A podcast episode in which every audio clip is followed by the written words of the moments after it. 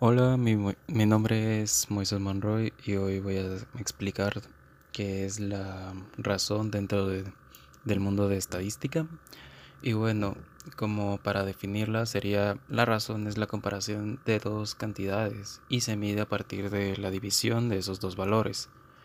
O sea, es decir, que entre dos números el resultado de esa división será el, la razón de dicho problema. Es un, por ejemplo, si dividimos 4, sabemos que la mitad de ese número será 2. Entonces, como, como resultado tendremos ese 2, será, esa será nuestra razón de, de entre dicho número. Entonces, también la razón tiene mucho que ver con la proporción, están muy conectadas dentro de este mundo que es la estadística. Entonces, y yo y es solo que también la razón, hay que aclarar que la razón también es un consciente en el número que no forma parte del denominador. Muchas gracias que dice, mi nombre es Ricardo Ruiz Saavedra y yo voy a estar explicando un poquito sobre la importancia y aplicación de la razón matemática. Ahora, como bien ya hemos escuchado por parte de nuestros compañeros, la razón matemática es un concepto diferente a la razón de otro tipo, como por ejemplo la filosófica.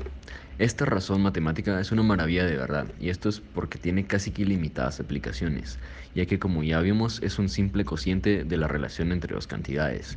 Por esta misma razón, podemos encontrarla en todas partes y porque como bien sabemos tiene estrecha relación con la proporción.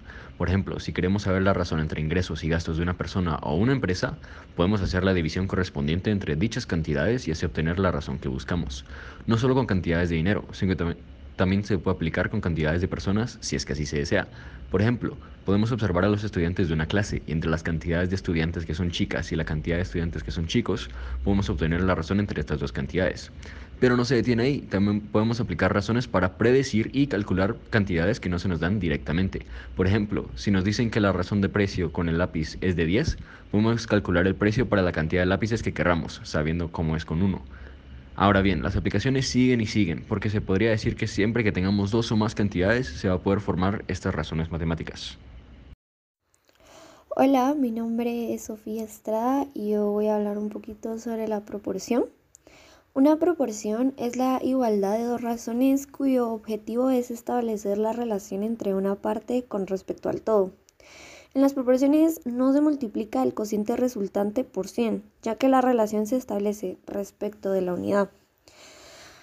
Matemáticamente, la proporción se define como proporción de n igual número de elementos de n partido total de elementos del universo de n. Un ejemplo puede ser de la población rural usando la definición del porcentaje. Se tiene 20 hombres, 60 mujeres y un total de 80. Para la proporción de hombres tenemos el número de hombres partido el total de personas, o sea, 20 partido 8. Simplificado, un cuarto. Y para la proporción de mujeres, número de mujeres partido total de personas, y sería 60 partido 80 y simplificado 3 cuartos. Hola, ¿qué tal? Soy Joshua Berreondo, integrante del grupo número 6, y les hablaré un poco más sobre la proporción, pero en nuestros trabajos. Primero, nuestros trabajos se dividen en dos. Nuestras hojas de trabajo y nuestro diario pedagógico. En el diario pedagógico muchas personas incluyeron dos preguntas. ¿Qué es la proporción y cómo se calcula? Pero hablaré directamente de nuestras hojas de trabajo. Específicamente en la hoja 3.1.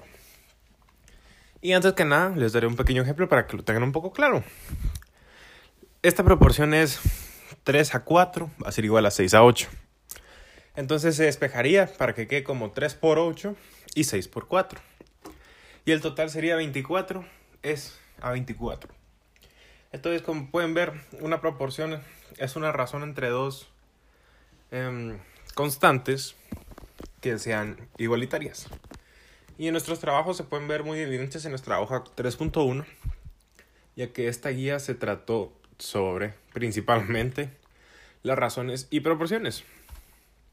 Entonces, la proporción se puede denominar como A partido B va a ser como C partido D. Y a las variables A y D se conocen como extremos y a las variables B y C se conocen como los medios. Y el ejemplo ya dado. Entonces, esto serían las, las proporciones en nuestros trabajos. Espero que lo hayan entendido. Gracias. Muy buenas tardes, mi nombre es Michael Rivas y el día de hoy yo les voy a hablar de las conclusiones a las que llegamos con la información reunida de nuestro podcast de estadística. Bueno, para iniciar, cabe recalcar que nosotros estuvimos hablando sobre la razón y sobre la proporción utilizada en nuestro día a día y en nuestros trabajos en estadística. Y creo que podemos concluir que tanto la proporción como la razón pueden ser útiles para nuestro día a día de hoy o de mañana porque nos pueden servir para algún trabajo, nos pueden servir para calcular alguna medida, nos puede servir para incluso trabajos en el colegio de otras asignaturas.